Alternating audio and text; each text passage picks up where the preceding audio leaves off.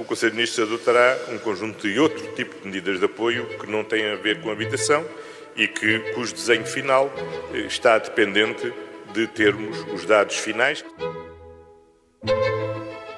Viva! Está com o Expresso da Manhã. Eu sou o Paulo Baldaia.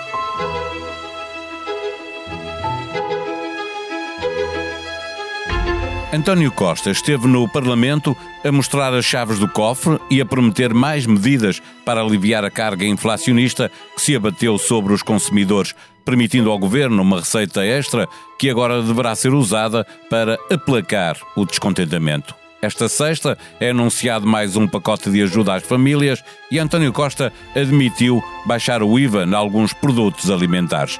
Há economistas que duvidam da eficácia desta medida e é certo que ela não resultou em Espanha. Mas pode beneficiar politicamente o governo, porque se os preços não baixarem, sempre será possível apontar o dedo a alguém. E quanto valerão os aumentos extraordinários na administração pública ou as alterações na progressão das carreiras? António Costa sabe bem dos riscos que pesam sobre a economia global e da oposição sempre perclitante em que está a dívida portuguesa e não quererá ir para além do razoável, pelo que o mais certo é que as medidas de apoio sejam concentradas nas famílias que passam maiores dificuldades. Os tempos políticos para o governo são de grande complexidade. É certo que tem uma maioria no Parlamento, uma oposição que não faz grande moça, mas o presidente está mais assertivo e a crescente desilusão com a ação governativa espelhada nas sondagens já se faz sentir. O que procura o primeiro-ministro com estas medidas que anunciou no Parlamento? À procura de respostas, partimos para a conversa com o diretor adjunto do Expresso, David Diniz. O Expresso da Manhã tem o patrocínio do BPI eleito Banco do Ano em Portugal em 2022 nos prémios Bank of the Year pela revista The Banker do grupo Financial Times. Este prémio é da exclusiva responsabilidade da entidade que o atribuiu. Banco BPI SA, registado junto do Banco de Portugal sob o número 10.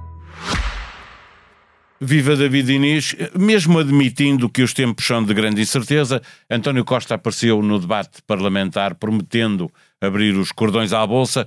Eh, corre atrás do prejuízo, percebe que o apoio popular pode estar a fugir, pelo menos nas sondagens, responde ao aumento de pressão por parte do Presidente da República. O que é que se está a passar? Bem, deixa ver se consigo estruturar uma resposta que, que eu acho que tem muitas dimensões. Se a pergunta é se António Costa está a correr atrás do prejuízo no sentido de uma crise, Numa certa dimensão, muito claramente que sim, ou seja, por exemplo, no caso da habitação, isso é evidente uh, para todos, uh, dia a dia, cada vez que aparece um, um novo dado estatístico, e esta semana apareceram, apareceram outros vindos do INE a dizer que os preços da habitação tinham, corrido, tinham subido mais 10% no último ano, e, e portanto aí claramente a resposta é sim. No que diz respeito aos apoios às famílias, numa certa dimensão eh, também teremos de dizer que sim, ou seja, os preços dos alimentos estão descontrolados há vários meses e o governo muito tardiamente uh, acorreu a tentar encontrar medidas que pudessem controlar os preços.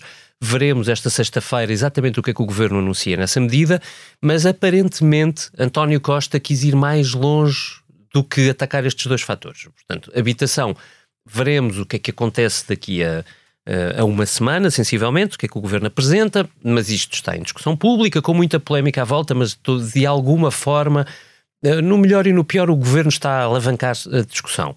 Eh, agora, o que o Governo promete para anunciar esta sexta-feira, discutido no Conselho de Ministros de quinta, são mais medidas de apoio às famílias. E aí eu, já, acho que a resposta já não seria a mesma. Portanto, à tua pergunta, será que o Governo está a correr atrás do prejuízo? Eu teria de dizer talvez vá até alguns à frente, porque uh, se olharmos Europa fora, depois daqueles primeiros meses de, de, crise provocada pela guerra na Ucrânia, onde todos os governos foram e atiraram muitas medidas, uh, porventura mais cedo e mais robustas do que o governo português, aliás, seguramente mais cedo, ou pelo menos mais robustas.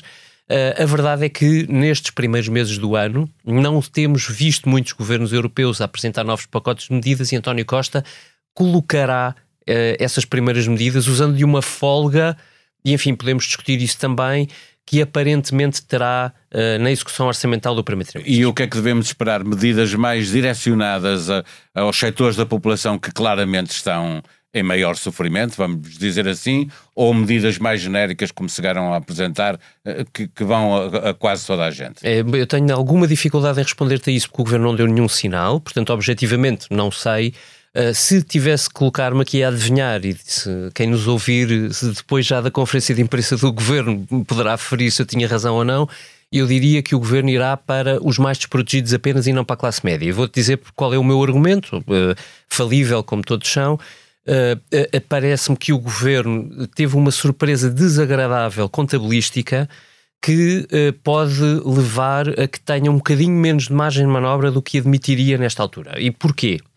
Porque quando anunciou medidas em setembro do ano passado, o governo anunciou algumas que tinham a ver com o mercado de gás. E para tentar baixar o preço do gás e o preço da eletricidade, sobretudo eletricidade, para as empresas. O que acontece é que essas medidas foram anunciadas, mas a ideia era uh, só terem efeitos para as famílias e para as empresas.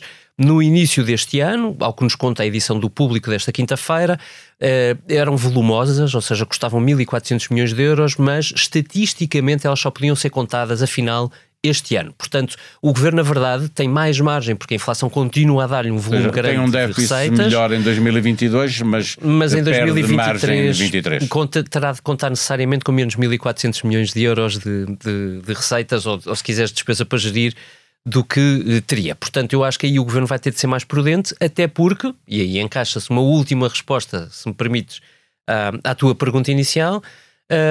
Até porque o governo decidiu também, por causa da luta dos professores, uh, encontrar uma maneira uh, mais ou menos subreptícia de dar uh, algo mais aos professores que vai ter de aplicar a, a outros, muitos outros na administração pública. Carreira, é? Precisamente. E isso também vai custar bastante dinheiro. E, e portanto, já mais aqui... o aumento na função pública é extraordinário. É, mas esse é mais pouco. curtinho. Mas esse Sim, é mais curtinho. É mais curtinho, mas depois fica lá a despesa fixa. Certo, é, certo, a, exato. A crítica que fazíamos esse ao é um governo de dividir uh, o aumento para os pensionistas, uhum. porque depois não contaria, este aumento é extraordinário, ou é apresentado da mesma forma, ou ficará Exatamente. a contar todos os anos para o futuro. Pronto, e assim esse, esse será o, o, o segundo grau de medição que o governo tem que fazer. O primeiro é se tem margem de manobra este ano ou não, o segundo é que margem de manobra é que vai ter no futuro, sabendo nós que no início do próximo ano, pelo menos, seguramente, as regras europeias voltarão a condicionar de uma maneira mais forte os governos europeus todos, incluindo, obviamente, os E a pressão para o Sul já existe, não é? Porque aquele mecanismo anti-fragmentação obriga os países do Sul a ter contas certas, já.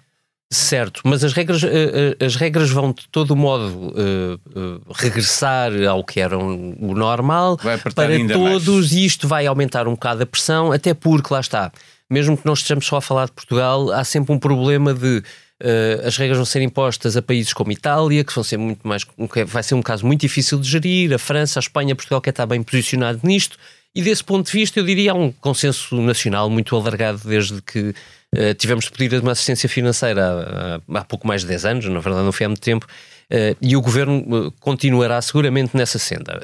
há um último elemento que talvez valha a pena de, acrescentar a esta reflexão, se me permites, Paulo, que é este. o governo entrou em 2023 com enorme fragilidade interna, porque foram três meses, discutimos aqui isso subajamente, estamos todos recordados, muitíssimo difíceis politicamente. E as sondagens, pela primeira vez, parecem todas elas refletir uma queda razoavelmente acentuada do PS. Portanto, António Embora Costa... vá para a abstenção, e isso também tem significado, não seja tudo recuperado pela oposição, certo, é, é um desgaste grande para o PS. Para quem está do lado do governo, Uh, e está no início de um caminho de uma maioria absoluta, ainda faltam três anos pela frente, uh, uh, o, começar este processo, este caminho longo eh, por baixo é tudo menos o desejável. Sobretudo se pensarmos, eh, e esse é o elemento decisivo, que a guerra na Ucrânia não vai acabar e não vai acabar provavelmente até ao fim da legislatura toda. Que os problemas se vão manter, não é? Pronto, e portanto o governo ou ataca rapidamente e contém esta descida, eh, ou tem politicamente um problema gravíssimo. E, e desse ponto de vista, olhar para, para as propostas para, para a administração pública, seja a progressão mais rápida na carreira, seja o aumento, por pequeno que seja, mas está lá um sinal, é começar por recuperar aquele eleitorado que lhe parece mais que, que, é essencial para manter as hipóteses de ganhar eleições futuras, por exemplo, Exatamente. europeias. Já... Junta, junta a esse, que é inteiramente verdadeiro, é um dos eleitorados centrais do Partido Socialista últimos, nas últimas décadas. Uh, uh, também são os mais idosos, veremos, enfim, eles estão mais ou menos protegidos este ano uh, com, com, o aumento que foi decretado das pensões, mas não sabemos o que é que acontece em 2024. Isso é um fator a terem atenção uh, diria até meio deste ano, para perceber como é que o governo vai gerir isso para a frente, uh, mas, mas já é, esta sexta-feira haverá medidas para os mais desfavorecidos e aí também sabemos que é um, um eleitorado alvo muito importante para o Partido Socialista. Mais à esquerda, e, claro. Claro, e portanto percebe-se bem do ponto de vista estratégico, não recusando eu, que não tenho uma visão totalmente tática da política de todo, que há, que há uma, uma crise real que afeta cada vez, cada mês que passa mais uh, as, as, as, pessoas mais, as famílias mais desfavorecidas da sociedade e qualquer governo que seja teria de ter isto em conta uh, neste momento. Também há tática na política, embora não a queiras ver assim, mas ela lá está. Por isso os governos têm eh, staffs para tratar de comunicação e marketing eh, político. Olhando, por exemplo, para um pormenor desta, desta semana, juntar a resposta eh, a Cavaco Silva e a Marcelo Rebelo de Sousa. Eh, no mesmo, no mesmo, na mesma resposta, basicamente, a propósito das críticas que foram feitas à habitação mais, é, é também tentar colocar eh, o Presidente da República no, no lado da, da, da oposição a medidas como eh, que são mais à esquerda, como o arrendamento coercivo. Uh, ainda hoje discutia com. Hoje estamos a gravar quinta-feira, para quem nos ouve, uh, com, uma, com um dirigente do, do, do, Partido Social Democrata, exatamente o que tinha acontecido no debate de, do Parlamento na quarta-feira, uh, e concordámos que, na verdade, António Costa pouco se interessou por Cavaco Silva. A resposta é irónica e até elegante, digamos assim, tendo em conta o, o que aconteceu no fim de semana, até bastante elegante.